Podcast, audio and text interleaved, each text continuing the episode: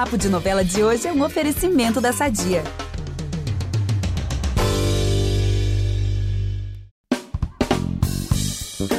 Foram 221 capítulos de muito plantar e colher, mortes, reviravoltas, segredos revelados.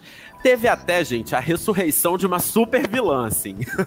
Ao longo desses últimos meses, Terra e Paixão movimentou a vida dos noveleiros, mas infelizmente está chegando ao fim. E para fazer um balanço de tudo que rolou até aqui, a gente tem um convidado para lá de especial, né, Gabi? É verdade, amigo. Pode estender o tapete vermelho, porque hoje tem vencedor do M aqui no Papo de Novela. Que luxo, hein? Valcir Carrasco, autor de Terra e Paixão e de tantos outros sucessos. Muito obrigada, Valcir, pela sua presença aqui hoje no Papo de Novela. Imagina, eu é que agradeço estar aqui com vocês e poder falar da novela para todo esse público. Então, eu digo obrigado.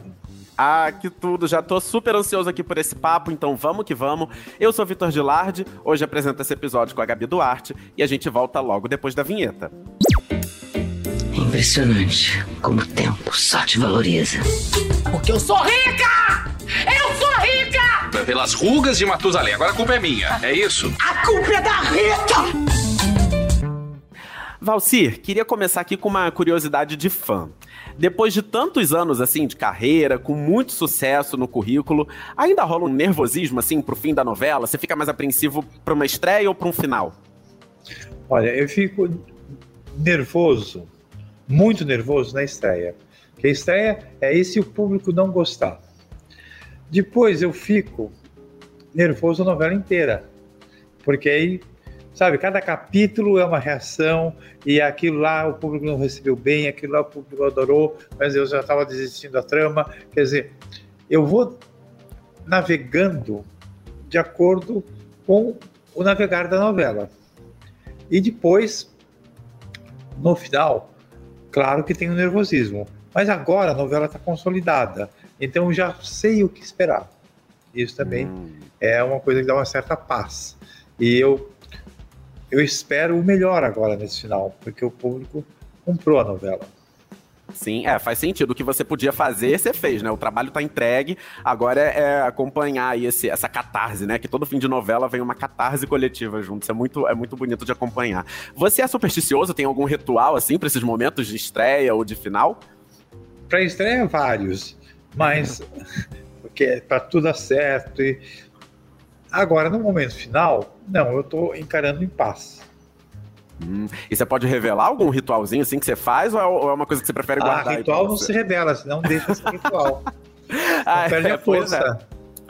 Pois é, mas é porque, né, um, um, autor de tanto sucesso assim, verdade, eu não entrego o jogo, não. Vamos, vamos manter assim, que aí a gente vai, vai mantendo essa história de, de sucesso. Agora, de uma coisa eu tenho certeza, Valcir, o público tá enlouquecido para saber aí os desfechos. Você não é de spoiler, e a gente também jamais ia ter a cara de pau aqui de te perguntar para você, de pedir para você revelar alguma coisa do último capítulo. Mas assim, você poderia dizer quais são os dois ou três desfechos que você acha que mais vão surpreender, assim, que mais vão impactar os fãs? Impactar, eu acho que não bem impactar, mas um desfecho que torna a, o público feliz é o casamento do Kelvin Ramiro, foi um casal que deu super certo e que todo mundo torceu o tempo inteiro por eles, então eu acho que esse é um desfecho que o público está esperando e é para já, e agora já está acontecendo. Ai, que bom. Olha, pois é, daqui a pouco a gente vai falar um pouco mais de, de Kelvin e Ramiro. Tem mais algum, assim, não sei, de, dos vilões ou então dos protagonistas que você acha que vai causar um... Ter tem, mas eu não vou contar. Eu acho... não, mas não é pra contar, é que você acha que, assim, que quando você escreveu, você pensou, ih, ó, isso daqui, acho que o pessoal vai comentar. Olha, eu não dou spoiler. Eu não dou spoiler. eu acho que o que eu tinha a dizer tá lá na novela.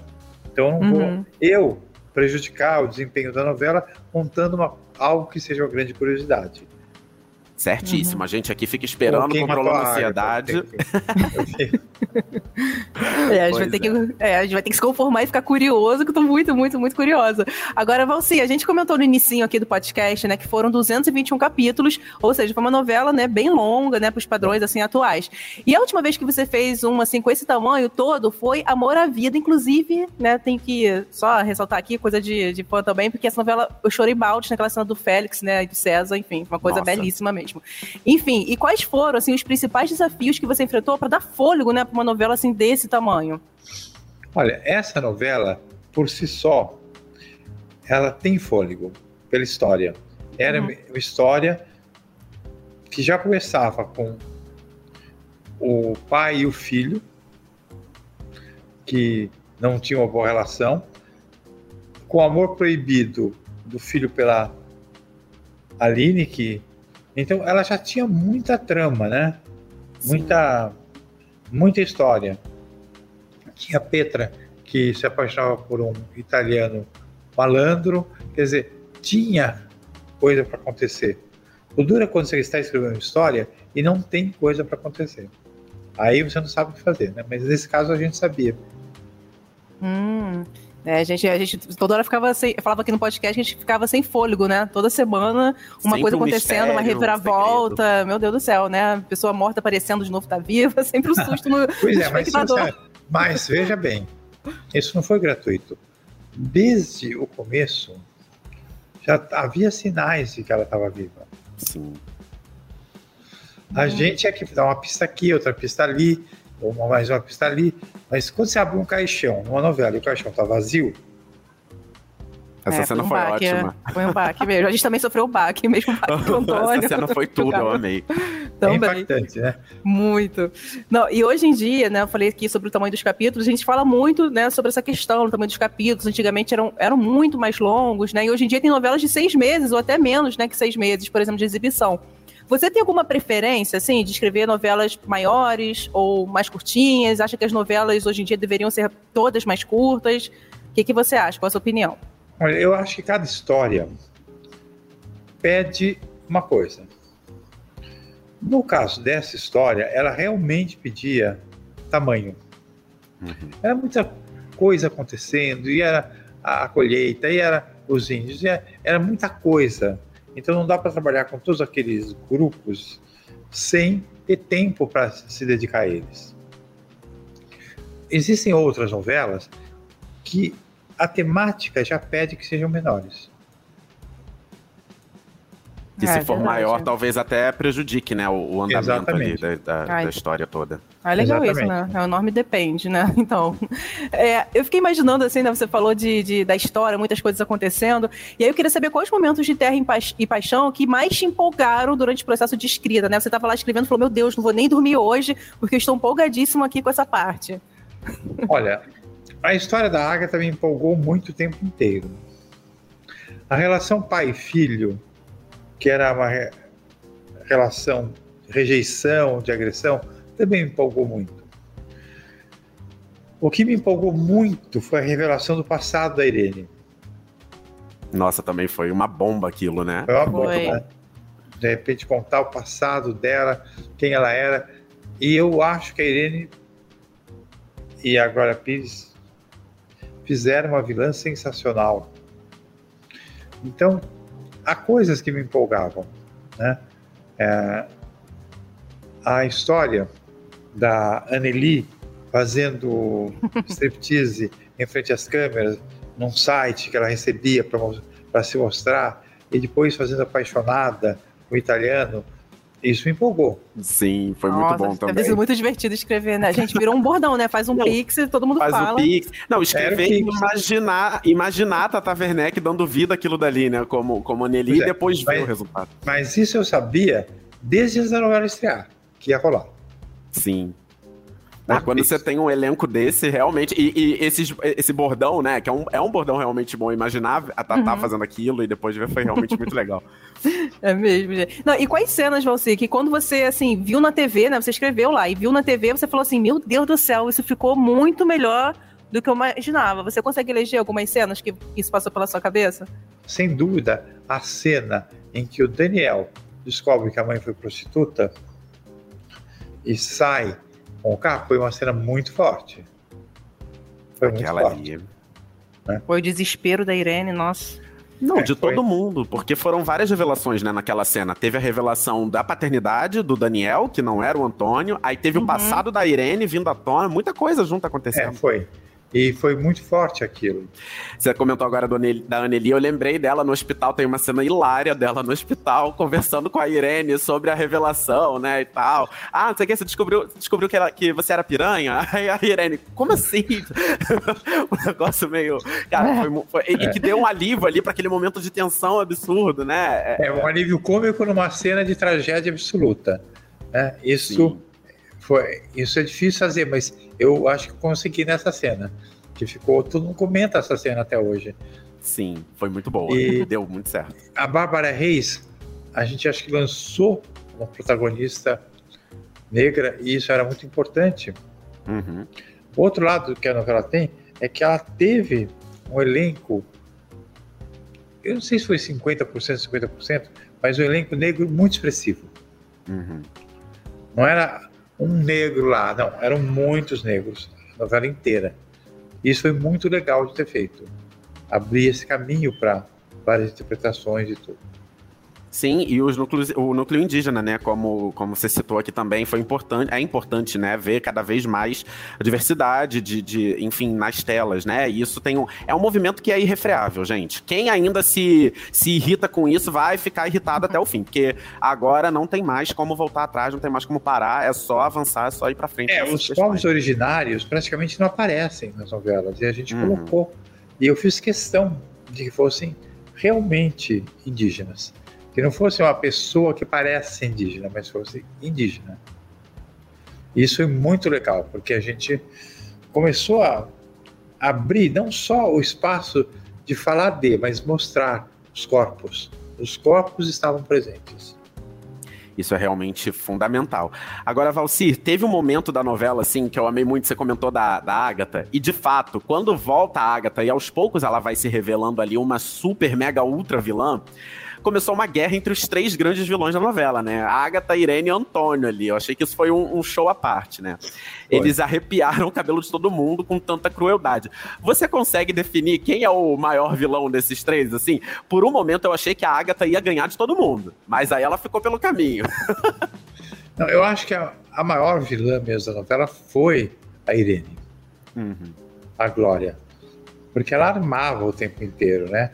E ela a única pessoa que ela realmente amou, talvez seja foi o filho Daniel, que ela, sem querer, organizou a morte. Então, ela, ela era uma pessoa a mais dura, a mais ácida, seria ela, eu acho.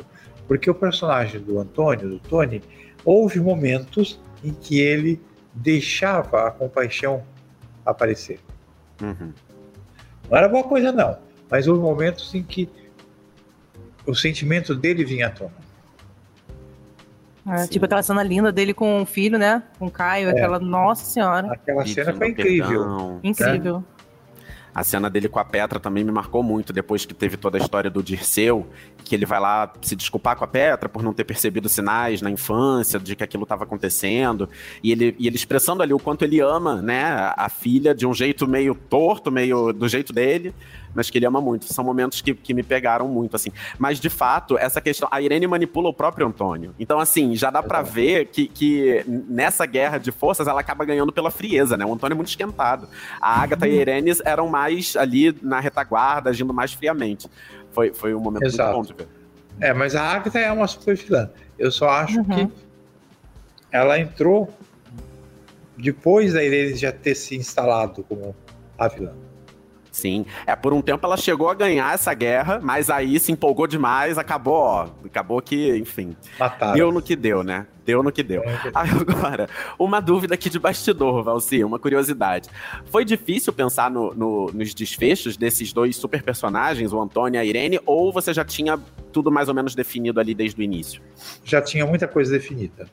Quer dizer, quando você pensa em uma novela, você não sabe todas as cenas que você vai escrever mas você sabe começo, meio e fim. Uhum. Então, esse começo, meio e fim, sim, isso eu já tinha, já tinha pensado. Ah, isso, e é bom que isso ajuda, né? Porque senão a pessoa pode ficar meio perdida assim, e, ah, o que, é que eu vou fazer com essa história? Não, já tinha ali algum planejamento. Agora, a gente falou mais cedo do Ramiro, vamos voltar nele, porque assim, ele é um cara que é, é um personagem que eu sou muito fã e que eu acho que já tá na, na, na história, assim, da teledramaturgia, né? Pela complexidade dele. Ele é um cara que cometeu várias atrocidades amando do, do Antônio, mas ao mesmo tempo, aos poucos, ele foi revelando ali a sua sensibilidade, sua história e também a coragem dele de assumir o amor pelo Kelvin, né? Que aos poucos foi acontecendo. Queria saber o seguinte, por que que você quis fazer esse personagem com essa história desse jeito, assim? Porque ele é realmente muito complexo, ele, ele, ele pauta vários debates. Queria saber, então, como que foi o processo de construção do Ramiro, se você teve alguma inspiração, alguma referência, e qual era a Não. principal mensagem que você queria passar com esse personagem? Bem, primeiro, eu não... Esse é um personagem que foi se construindo durante a trama.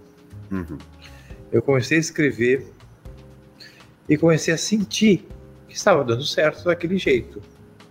Então você escreve um personagem que é um assassino cruel e que tem esse amor. E é um amor singelo, né? Um amor quase infantil uhum. né? que ele tem. É um amor de, de adolescente. E que esse amor o faz superar uma formação machista e o torna uma pessoa melhor ele foi ficando um cara melhor ao longo da, da novela. A mensagem que eu sempre tento passar em todas as novelas, e se possível na maior parte dos personagens, é que as pessoas podem se transformar, que as pessoas podem, podem ser melhores. Então, essa mensagem eu, eu quis passar por ele também. Vamos aproveitar que estamos falando de família tudo e falar do nosso patrocinador? Há 80 anos, a Sadia leva qualidade, sabor e praticidade para a mesa dos brasileiros. Sabia que o presunto mais vendido do Brasil é da Sadia? Assim como os outros produtos da marca, ele é muito gostoso e combina com vários momentos do nosso dia, do omelete no café da manhã até a saladinha no almoço. Seja qual for o dia, seu dia pede Sadia. Ah, e, e, deu muito certo. E eu vou, eu vou confessar uma coisa: a primeira cena, né? Do, uma das primeiras cenas ali no primeiro capítulo é justamente o Ramiro matando o marido da Aline. Quando eu vi aquela cena, quando eu vi a atuação do, do Amauri ali, eu falei, cara, acho que esse, esse cara acho que ele vai dar muito certo, assim, porque ele já ali foi o nível de entrega dele naquela cena, a crueldade Exato. que ele passava no, no, no, olhar, assim, e aí ver essa transformação dele, aquilo foi lindo, foi lindo demais, um é. trabalho muito rico, muito incrível seu, né, de condução ali da escrita e da direção e dele também de, de entrega a esse personagem tão complexo, né? É, Exato, mas ele é um excelente ator e ele conseguiu passar, né? credibilidade, tanto na violência como no amor. Sim, muita. É.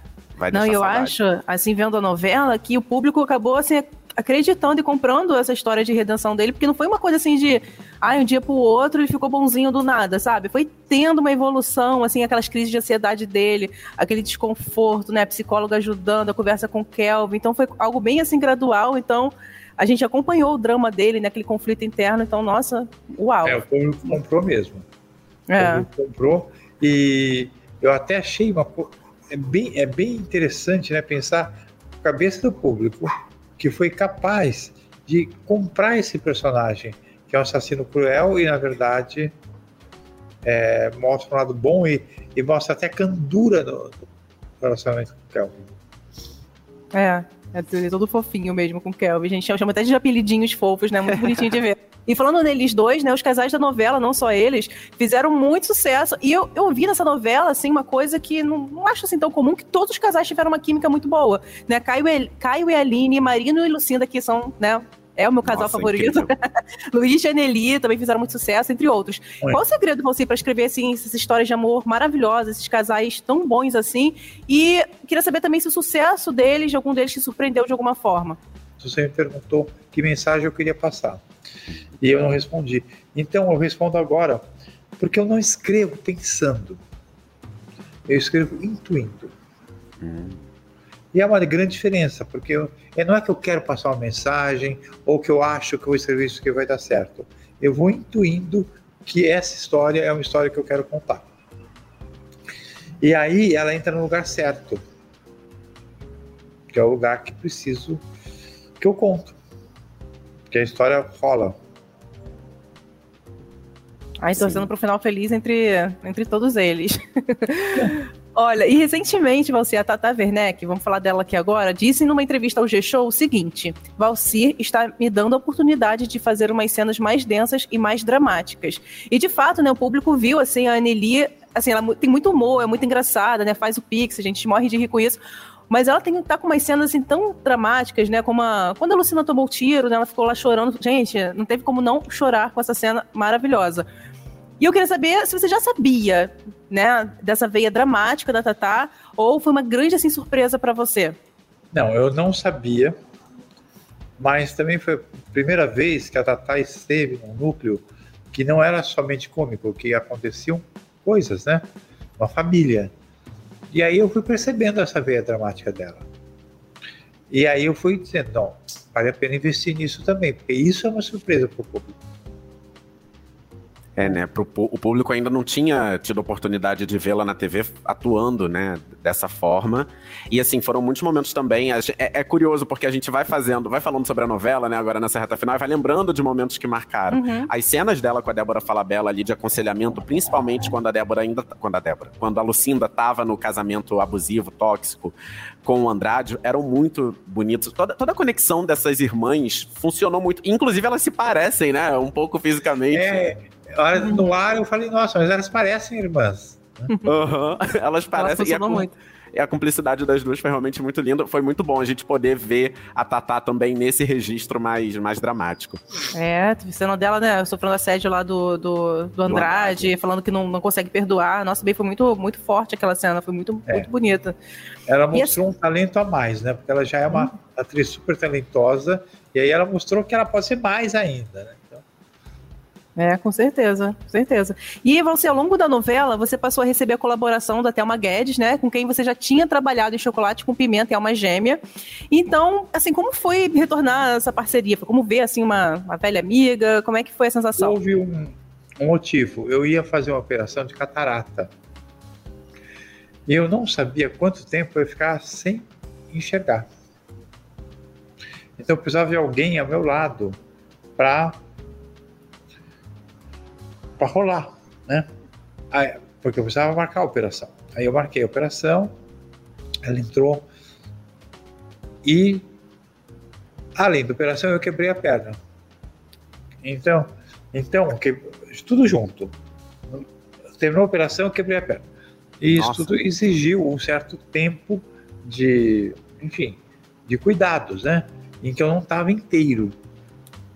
Ter a Thelma do meu lado foi uma benção, porque eu eu pude a, a, a, gente às vezes discutia mas as cenas e ela levava à frente porque eu não estava totalmente inteiro para fazer mas aí deu certo porque como eu já conhecia o trabalho dela e ela conhecia o meu eu fui tranquilo não, Ai, que é... bom, né? Ter uma, uma parceira de trabalho assim. E ela também é uma autora de mão cheia. Nossa, ela é. também. Exato, as novelas exato. que ela fez, nossa, muito boas. É, não, e hoje assim, a gente não vai focar em hater, nada disso, né? Mas com a chegada da Thelma na novela, rolaram algumas fake news a respeito do seu processo de escrita, até mesmo da sua saúde, enfim, né? Sempre, sempre rola fake news, infelizmente. E algumas dessas fake news, né, você chegou até a rebater, né, no, no seu perfil. Inclusive agora, né, que a novela tá chegando ao fim, sendo mais um sucesso para o seu currículo, com uma história que tem a sua assinatura, tem o seu DNA. Que recado que você deixa para essas pessoas que fazem essas fake news? Mas olha, eu nem tenho recado para deixar, porque virou uma loucura, né? Virou um, uma neurose coletiva, e invenções. Eu, no início da minha carreira, eu era só jornalista, e era jornalista, e toda história que chegava até mim, eu ia verificar, perguntava para a pessoa. Nenhuma das pessoas que escreveu uma fake news ligou para mim para saber se era verdade. Então, nem ligam para confirmar a notícia. O que já dá para a história que está sendo contada um grau de mentira, né? Porque se não ligaram nem para confirmar a notícia. É tão básico, né? É a premissa básica, é a primeira é. aula de jornalismo. É, você estava aqui falando comigo, né? Para saber. Quer dizer, pois as é. pessoas, primeira coisa, para saber a notícia. E saber se o entrevistado tem. Porque se eu fosse, por exemplo, tivesse num escândalo financeiro, talvez me viesse até mim e eu não falasse. Mas é preciso perguntar. Então, hoje em dia, as pessoas nem verificam, nem perguntam, nem nada. É, no meu caso, foi uma bobagem. Mas eu vejo pessoas cujas vidas são destruídas, por exemplo, que estão casadas, aí sai uma fake news e o casamento vai por água abaixo. Eu acho que precisava ter mais responsabilidade nisso. Sim, e aí foi até importante citar essa questão do jornalismo para deixar claro para quem está aqui ouvindo a gente. Gente, isso não é jornalismo. Não tem confirmação, não tem, não tem a pessoa ali falando é, é, ou dando uma nota. Isso não é jornalismo. Isso daí é especulação, é fofoca, é qualquer outra coisa travestida de jornalismo. Mas jornalismo é. não é. Então, é, assim, mas dá dinheiro, né? Deve, deve dar dinheiro, porque as pessoas fazem e continuam fazendo alguma infelizmente algum lugar é. elas ganham, né? Infelizmente parece que o poder de propagação das mentiras é maior do que a, das ah. verdades, assim. É, é, um, é um negócio doido mesmo, é muito difícil. É uma loucura. Mas, Inventam mas... e falam, enfim. Mas acho que Mas... a, a, principal resposta que você pode dar é com o seu trabalho aí, acontecendo e sendo sucesso mais uma vez, e a novela andando, e o pessoal comentando, aplaudindo. Aqui no podcast é isso, com né? a gente, ó, todo mundo é, Exato, estar aqui com vocês e dizer, ó, eu tô aqui, gente, eu tô, eu tô vivo, né? Mas é muito comum fazerem notícias é, absurdas, inclusive no decorrer da novela. Às vezes é uma notícia assim, Fulano vai casar com Beltrano. E não tem nada a ver, não está sendo escrito isso. Não foi. É, menos mal que aí nesse caso mexe com personagens, né? Então não tem ali um impacto real na vida de uma pessoa que vai sofrer com aquilo. Mas ainda assim é uma mentira que está sendo contada ali como se fosse uma verdade e não dá para ser assim, né? Olha, não Mas... tem um impacto na vida de pessoas. Mas para mim, por exemplo, é um, um terror, porque eu tô e alguém chega e fala: Você não vai fazer isso na novela. Eu falo: Mas o quê? Ah, não, isso não pode acontecer. E é uma, uma fake news. e as pessoas se desesperam e, e, me crucificam e falam. É bem difícil às vezes. Nossa, isso eu não sabia que acontecia, assim. Eu achei que, que todo mundo tava. No, tava que, que escreve a novela, tava todo mundo a par ali de, ó, oh, não, vai ser assim. Mas realmente, não, não, às eu vezes. Eu pessoas assim, parentes. Ah me pegam pelo celular. Né?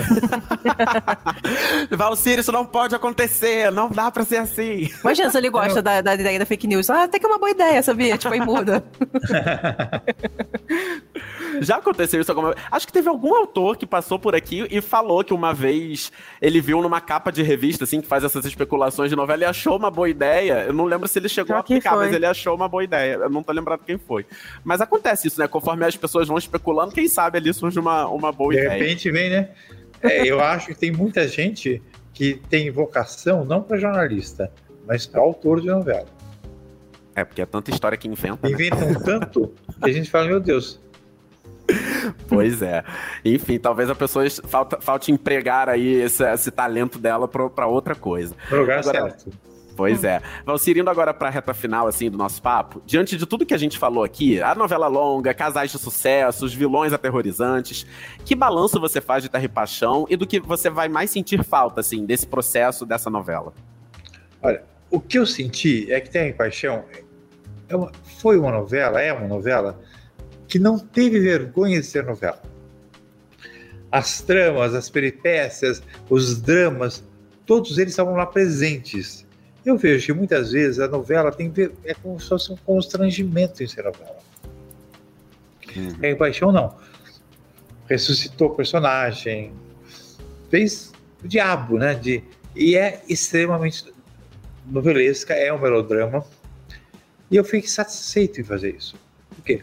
Porque há algum tempo já, é, é o que eu disse, tem um constrangimento em ser novela. Então, às vezes, a história fica morna. Uhum. Sem, sem sal, sem tempero. E Terra e Paixão não teve nenhuma vergonha de ser novela em nenhum momento. Isso me deixa muito satisfeito. E eu acho que até me remete a próximos trabalhos. Pensar que Novela é novela. E isso os noveleiros agradecem demais também, né? Porque a gente gosta. Não adianta, gente. A gente gosta daquele clássico novelão. Claro que assim, novas ideias, novas tentativas de formato, é sempre tudo muito bem-vindo. Mas o DNA da coisa, o que pega o noveleiro ali para fazer ele todo santo dia, sentar ali no sofá, no mesmo horário, ligar a TV, ver junto e comentar, é o folhetim clássico mesmo, o novelão. Não tem jeito, né? Exato. É o novelão e são as emoções exacerbadas, né? Aquele sofrimento. Isso é o que pega numa novela. Exatamente. E aí, você falou agora, já até citou próximos trabalhos. Eu ia te perguntar justamente isso: se você já tem algum outro projeto em mente não, ou pretende tirar férias. Eu, eu, não tenho, mas eu gosto de escrever e espero estar de volta assim que possível, porque eu gosto de escrever. Entende? Ai, mas por enquanto, também, né? então, férias. Por enquanto, férias. tá ah, merecidas, né? e você, assim, no começo da sua carreira, né, como autor da, da Globo, você escreveu por um bom tempo ali na faixa das seis e das sete, né? Muitas novelas, inclusive, eram de época. E eu revi recentemente, gente, eu revi recentemente, não sei se pela quarta vez, sei lá, mas eu revi recentemente é, Chocolate com Pimenta, que tá no meu hall ali de novelas favoritas. E, e, eu queria saber se você sente saudade de escrever para a faixa das seis, das sete, ou se você está muito bem obrigado na faixa das nove. Não, eu gostava muito da faixa seis, que permitia aquela comédia ingênua, né? Tanto que Eta Mundo Bom. Amo muito. Eu podia não ter escrito, porque eu estava num período de férias. Disseram: não quer esperar sua novela das nove? Não, deixa eu escrever essa novela, porque eu quero escrever essa novela. Que tem esse ar meio ingênuo, essa moral clássica. Eu gosto. Ai, eu, eu me emociono, gente, quando falo de Eta Mundo Bom. Eu amo muito essa novela, Valcira. É realmente uma das preferidas top, assim, da minha vida. E a gente teve a oportunidade de rever na TV durante o período da pandemia. E foi também muito significativo aquilo, porque a gente estava passando por toda aquela apreensão, toda aquela tensão, aquele nervosismo, e tava lá passando Eta Mundo Bom pra dar uma aliviada, assim, pra gente. Com todo humor, né? Sim, o, a ingenuidade que você comentou é isso, assim, sabe? O Candinho. Nossa, que perfeição, gente. Que ah, essa novela, para mim, realmente, ela tá no, no, fundo do meu coração tatuada, assim. Eu amo muito essa novela. Que ótimo. Porque tá no meu também. Ah, que tudo. Ai, gente, que papo maravilhoso. Mas, Valci, infelizmente, o nosso papo tá chegando ao fim, tá? É o nosso último papo sobre Terra e Paixão e com Valci Carrasco, que honra, maravilhoso. E muito obrigada pela sua participação aqui, ter tirado esse tempinho. Desejo para você, assim, muito sucesso pela frente. Aproveite suas férias e parabéns aí pela essa novela maravilhosa que é Terra e Paixão, Valci. Obrigado a vocês e até a próxima. Até a próxima, amém. Até.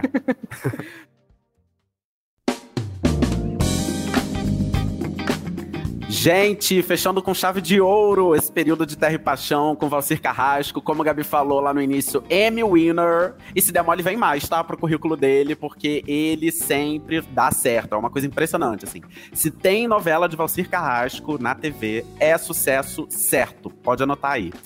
Mas agora o papo de novela vai ficando por aqui. Lembrando que quinta que vem a gente tá de volta, até porque acaba uma novela, começa outra, né? Então tá vindo aí Renascer, pra gente renascer todo mundo junto aqui. E todo domingo tem também o resumão sobre a semana das novelas, você não pode perder. Não pode mesmo. E você já sabe que para ouvir os nossos programas você pode usar o Globoplay ou entrar no G-Show. E nos aplicativos de streaming é só procurar por Papo de Novela. E não deixe de seguir o podcast, pessoal. Vai lá, assina, que assim você recebe uma notificação sempre que tiver um novo episódio. Eu sou Vitor Gilardi, hoje assinei, produzi e dividi a apresentação desse episódio com a Gabi Duarte. A edição é do Thiago Jacobs. É isso, galera. Um beijo, até a próxima e viva a colheita, né? A gente plantou, colheu, vamos colher um pouco agora. É verdade, pessoal. Fique de olho aí também no finalzinho de Terra e Paixão, porque Valci prometeu, hein? Vem aí vários desfechos maravilhosos. Beijos, pessoal. Até a próxima.